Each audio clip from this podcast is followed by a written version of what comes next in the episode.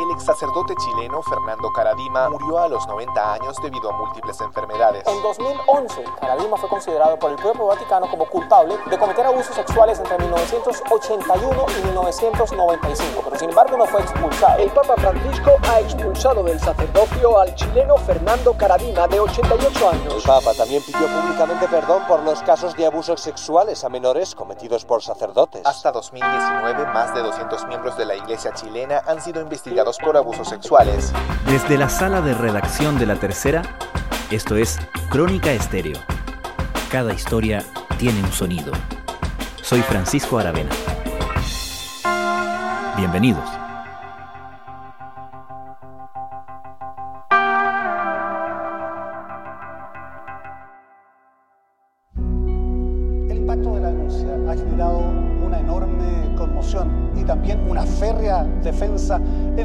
Feligreses, incluso en obispos de la jerarquía eclesiástica. En el siguiente informe de Paulina de Allende Salazar, usted conocerá los crudos testimonios de quienes acusan de aberrantes conductas al padre Caradima y también la visión de quienes defienden a este sacerdote que ha marcado a generaciones de católicos en Chile. Todos. Dentro de todos los escándalos que han remecido a la Iglesia Católica en el mundo y en Chile, el caso de Fernando Caradima marcó un hito innegable. Las revelaciones sobre la magnitud de sus abusos sexuales y de poder, destapadas en primer lugar por tres de sus víctimas en un reportaje de informe especial de TVN en 2010, derivaron no solo en la caída de un depredador sexual, sino también de un imperio. Él representó al principio a, a, a mi casa con mucha frecuencia a comer, para mí era mi ídolo. Me dijo, mira, yo soy tu papá, tú tranquilo y todo. Fernando Caradima murió el domingo, a los 90 años de edad, como un hombre despojado de todo lo que alguna vez constituyó su poder. La Iglesia Católica lo apartó de sus funciones en 2011 tras declararlo culpable de abusos sexuales y de poder, y lo expulsó en 2018 por orden del Papa Francisco. El caso no solo le costó a la Iglesia chilena la cuantiosa indemnización decretada en 2019 por la novena sala de la Corte de Apelaciones a sus demandantes, Juan Carlos Cruz, James Hamilton y José Andrés Murillo, sino también la renuncia de toda su cúpula y un daño reputacional difícil de cuantificar. Salvado de estar en las manos de ese cura. Por primera vez acceden a contar su verdad frente a una cámara de televisión respecto de lo que vivieron en los años que formaron parte de la acción católica. Él se empezó a dar ciertas licencias conmigo. En este episodio de Crónica Estéreo revisamos una de las aristas del caso, el llamado Imperio de Caradima.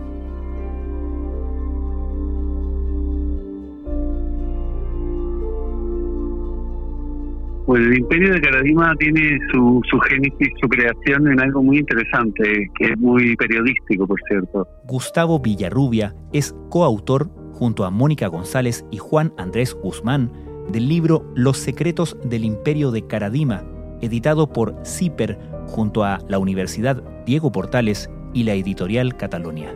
Yo trabajaba en CIPER en ese minuto y estalla el caso Caradima, en aquella entrevista famosa de informe especial donde empiezan a contar la historia de Caradima. Uh -huh. Y efectivamente era un caso tan impactante que inmediatamente toda la prensa se hizo eco de todo esto, ¿no? de lo que estaba pasando. Ahora los queremos invitar a conocer el testimonio del sacerdote Gustavo Adolfo García. Fue él quien hace 14 años recibió una denuncia en contra de Fernando Caradima.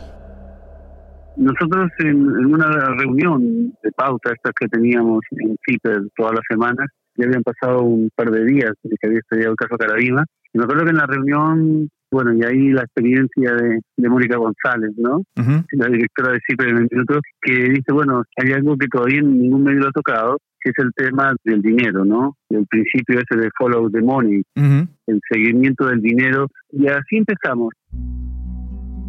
Recuerdo que yo vivía muy cerca de, de la iglesia del bosque, entonces empecé a, a recurrir a, a gente del barrio y empezar a preguntar, porque yo sabía que una hermana de Caradima vivía muy cerca de la parroquia, otra hermana vivía en una casa que tenía la parroquia detrás, un hermano de Caradima también vivía ahí en los alrededores, un sacerdote muy allegado a Caradima también vivía ahí. Así que empezamos a averiguar efectivamente, bueno, sin saber lo que íbamos a encontrar. Empezamos a indagar, bueno, estas casas, de quiénes son, cómo llegaron esta gente a vivir tan cerca de, de aquí de la parroquia del bosque.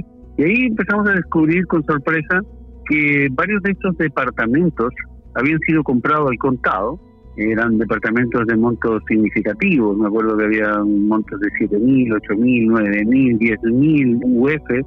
Si bien no aparecía el nombre de Fernando Caradima detrás, sí aparecía la sociedad de sacerdotes que había creado Fernando Caradima, en ese momento eran 23 sacerdotes que la componían, y ellos aparecían como la hermandad sacerdotal comprando estos departamentos si bien muchos de estos sacerdotes eran de gente de solvencia económica, ¿no? Lo que llamaba la atención es que los, departamentos se compraban al contado a nombre de la sociedad, pero quien vivía en esos departamentos era alguien muy cercano a Caradima, ya sea la hermana, el hermano, sacerdote amigo, el obispo amigo. En algunos casos hubo víctimas de Caradima que también vivieron en, en estos departamentos que comprados por Caradima, ¿no? Y así fuimos descubriendo este gran imperio inmobiliario que dio el nombre del imperio de Caradima al, libro que después junto a Mónica González y a Juan Andrés Guzmán escribimos pensando en CICO. Caradima no permitía que ningún empleado de la parroquia aseara su pieza. Eso lo hacían los jóvenes, era un privilegio de los jóvenes que lo rodeaban y a los que dominaban. Entonces esos jóvenes veían las monedas de oro que guardaba escondidas en sus calcetines. ¿Y qué consecuencias tuvo para ese imperio la caída y el destape, ¿cierto?, de este caso de abuso sexual y de poder. Las consecuencias fueron fatales, porque si bien todo esto fue plasmado en un libro, nosotros a medida que íbamos reporteando, íbamos descubriendo estas cosas, las íbamos contando en citas. Entonces íbamos escribiendo los artículos contando estas historias. Fue como una saga así de, no sé, de 10, 12, 15 artículos iban saliendo a medida que íbamos haciendo nuestros descubrimientos que después los resumimos todos en el libro, ¿no? Y complementando con algunas cosas importantes que, aparecieron después. Pero a medida que fueron saliendo los primeros reportajes, nosotros nos fuimos dando cuenta de que iban teniendo consecuencias inmediatas. Los departamentos que tenía Fernando Caradima ahí en la Plaza de las Lilas, uno ocupado por su una hermana y otro ocupado por un obispo, al poco tiempo ambos se fueron, dejaron los departamentos otro departamento que había enfrente también de la iglesia, que estaba era ocupado por una, víctima de Caradima, también fue desocupado. Entonces vimos que, efectivamente estábamos bien encaminados, ¿no? Y que la historia que nosotros íbamos contando era totalmente efectiva de que, de que eso era así, ¿no? Y a pesar de haber escondido los dineros y las compras bajo el nombre de una sociedad, quien mandaba era una persona y está muy bien reflejado en uno de los artículos, de los primeros artículos que vamos contando eh, el imperio inmobiliario, en la cual llegamos a un edificio donde estaban habían comprado hacía poco un departamento por 9.000 UF, Fernando de la Dima, y la persona que vendía los departamentos, porque todavía había departamentos en venta, nos relata muy bien eh, cómo funcionaba y cómo se hacían esas compras. Y recuerdo, pero así con detalles, esta persona nos cuenta que llegó Fernando Caradima con un obispo, con seis personas más en torno, algún, varios de ellos sacerdotes, algunos seglares. Entonces llega y dice, bueno, ¿qué, departamentos tiene? No, quedan esto, ¿cuál es el, más grande, el más caro? Este, ya, vamos a verlo y lo va a ver. Y él iba adelante y todo el mundo detrás, una, una corte así, que todo lo que él decía era, oh, sí, tiene razón. Y esa señora quedó muy impactada, esta vendedora. Y ella nos relata perfectamente perfectamente cómo funcionaba lo que nosotros ya veníamos conociendo de cómo actuaba este personaje, ¿no? Junto a, esa corte de seguidores que él tenía, ¿no? Y justamente cuando vamos contando esas historias, como te decía, las repercusiones fueron directas. Ellos empezaron a, intentar esconder lo que ya era imposible esconder. Las personas que estaban ocupando el departamento lo dejaron, lo pusieron en arriendo, algunos lo pusieron en venta. De ahí el imperio de Caradima no tardó mucho en caer. Ustedes describen también cómo, cómo, el poder de Fernando Caradima se hacía sentir no solamente en la iglesia en general, sino que primero que todo, naturalmente, en su iglesia, en la iglesia del bosque. Y tienen buenos testimonios de sacerdotes y, personas de la iglesia que no comulgaban con esto y describían un cierto ambiente, cómo se sentía esa jerarquía al interior de esa iglesia. ¿Nos podrías recordar un poco cómo era esa dinámica? Sí, Caradima consiguió crear dentro de la iglesia del bosque una especie de comunidad dentro de la iglesia chilena. Y cuando digo eso es que efectivamente las parroquias deben obediencia a su obispo local, nombrado por el arzobispo de Santiago, y así, ¿no? Así funciona un poco la iglesia. Pero Caradima tenía su propia iglesia dentro de la iglesia, o sea, ellos no hacían caso a nadie. En realidad, quien mandaba en la iglesia del bosque era Caradima y quien mandaba en todas las parroquias de los sacerdotes que habían surgido ahí en el bosque era Caradima. Y se hacía lo que decía Caradima, o sea, al obispo no se le hacía ni caso. Y eso nosotros lo pudimos retractar perfectamente, conociendo un poco cómo funcionaba. O sea, sacerdote que había surgido en el bosque, que era enviado a la parroquia, no sé, a una parroquia de otro barrio, nada que ver con, con Providencia, y que debía obediencia, digamos, a, a, su obispo, pues no lo hacía, ¿no? O sea, Caradima consiguió tener un poder y una influencia en todos sus sacerdotes de una manera realmente increíble. O sea, se hacía lo que Caradima mandaba. Y aquel sacerdote que desobedecía una orden de Caradima era inmediatamente acusado dentro de esta hermandad sacerdotal que habían hecho y era aislado, se le hacía esas especies de, pared de hielo entre ellos, y varios de ellos nos, nos, relataron esas historias de lo que pasaba cuando uno desobedecía a Caradima. O sea, y no solo desobedecía, sino que no hacía algo que él mandaba hacer y que a él, al sacerdote, no le parecía que se debía hacer así. Estamos hablando de cosas triviales, de cosas de la iglesia, digamos, la manera de celebrar una misa, qué decir en un sermón o qué decir en, en, en una charla, esas cosas, ¿no? hasta el punto para entender cómo era eso, o sea, cuál era el poder de Caradima sobre estos sacerdotes, que por cierto, que por cierto, ellos lo, lo, tenían como un santo. Y acá en Chile crece la polémica por las denuncias sobre posibles abusos sexuales que habría cometido el padre Fernando Caradima. Mientras la Fiscalía Oriente recibió los antecedentes, el padre Antonio Delfao, director de la revista Mensaje, consideró inaceptable que parte de la jerarquía de la iglesia lo blinde antes de que el proceso en su contra concluya. Caradima para toda esta gente era un santo y eso es lo que hacían ver al resto de la sociedad, al resto de los feligreses de sus parroquias.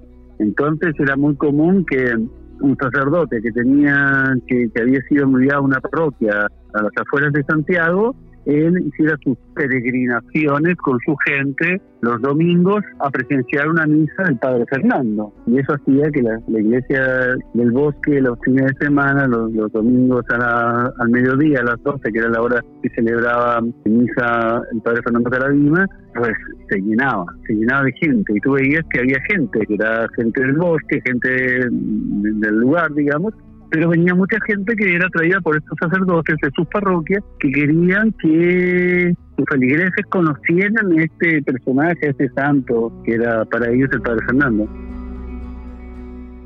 Y al margen o además de negar todas las acusaciones, ¿cómo reacciona este grupo, este séquito, cuando empiezan a salir no solamente las primeras acusaciones, sino que empiezan a ser consistentes e incluso el arzobispo Francisco Javier Errázuriz reactiva la investigación contra Fernando Caradima.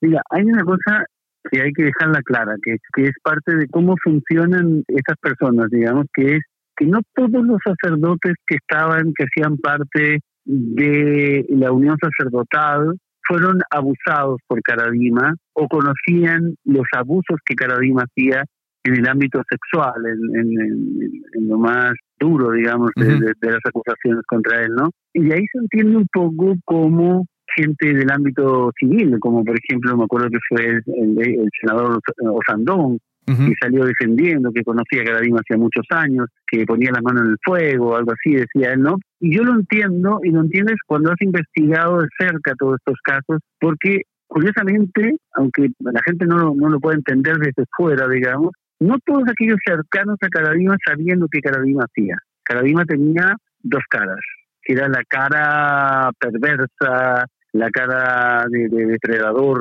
sexual, de depredador humano, eh, de depredador espiritual, y la cara de sacerdote bueno con todo el mundo y que siempre escuchaba, y él sabía perfectamente cómo actuar en una situación o en otra y por eso él consiguió esa impunidad durante tantos años. Y ahí se entiende también por qué en las primeras acusaciones sale gente muy cercana a él levantando la bandera diciendo no, o sea, eso es una de es una negociación que no es así, que esto no puede pasar, que esto eh, están calumniando a este hombre que es un santo, y porque de verdad no sabían. La sabían aquellos que habían sido víctimas, ¿no? Pero no todos, no todos los, los cercanos a él. Gustavo, y a ti personalmente como, como periodista, ¿qué fue lo que más te impactó al investigar toda esta historia? Yo creo que lo que más impacta en este caso, como en otros casos históricos, es justamente estas mentes brillantes, no sé si entre comillas ponerle ese brillantes, pero, pero de una manera brillantes, que consiguen embaucar a tantas personas y consiguen tener un dominio tan fuerte y tan poderoso como es el caso de Fernando Caradima, el hombre que se rodeó de gente de sacerdotes, hoy muchos de ellos aún siguen siendo sacerdotes, gente muy inteligente, muy capaz, y que él consiguió dominar de una manera tan opresiva incluso hacer negar en ellos su propia voluntad para hacer la voluntad de Caradima, ¿no? Y esa capacidad también de saber exactamente cómo aprovecharse de cada una de las personas que lo rodeaban. Y cuando digo eso es, es saberse aprovechar no de los abusos que, que después supimos, de los abusos sexuales, de los abusos psicológicos, de la voluntad de las personas, sino también simplemente de, de tenerlos de aliados frente a acusaciones o frente a calumnias o frente a que alguien lo dijera algo mal contra él. Y esas personas, de las cuales yo conocí varios reporteando, fueron víctimas a su manera, pero no se dieron cuenta, o sea, no se dieron cuenta porque Caradima era tremendamente manipulador, tremendamente inteligente para saber hasta dónde llegar con cada uno.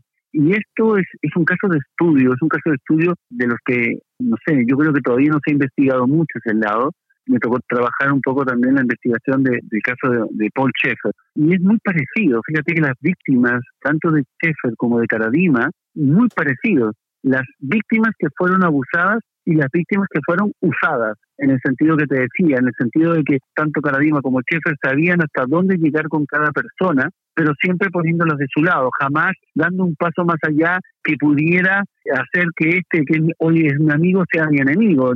En el minuto de que me, alguien me vaya a decir algo contra mí, yo sé que tú me vas a defender, porque yo contra ti nunca hice, me fui más allá de lo que tú podrías soportar.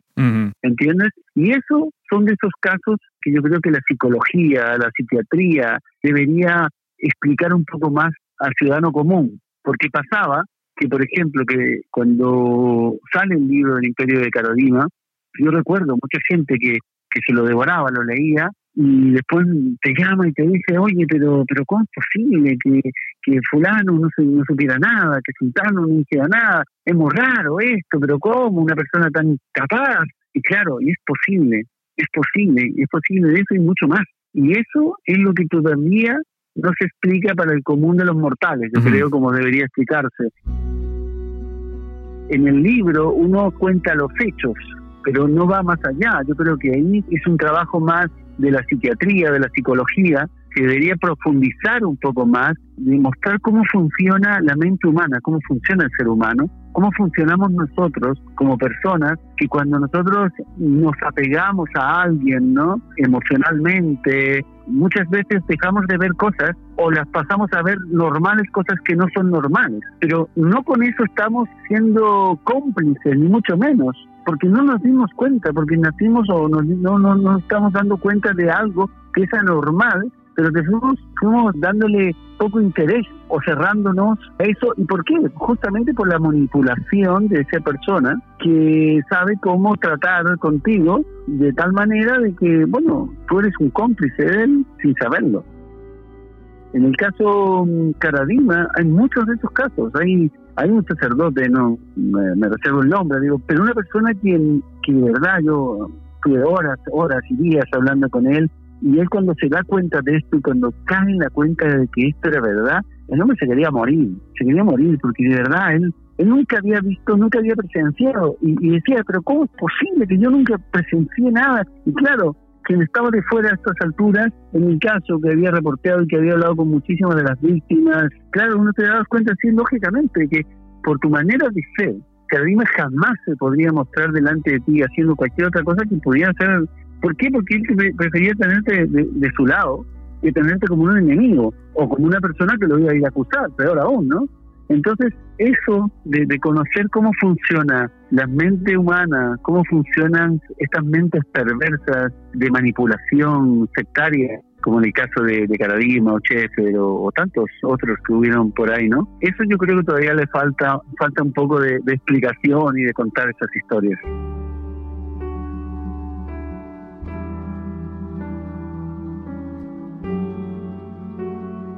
Gustavo Villarrubia, muchas gracias. Gracias a ti.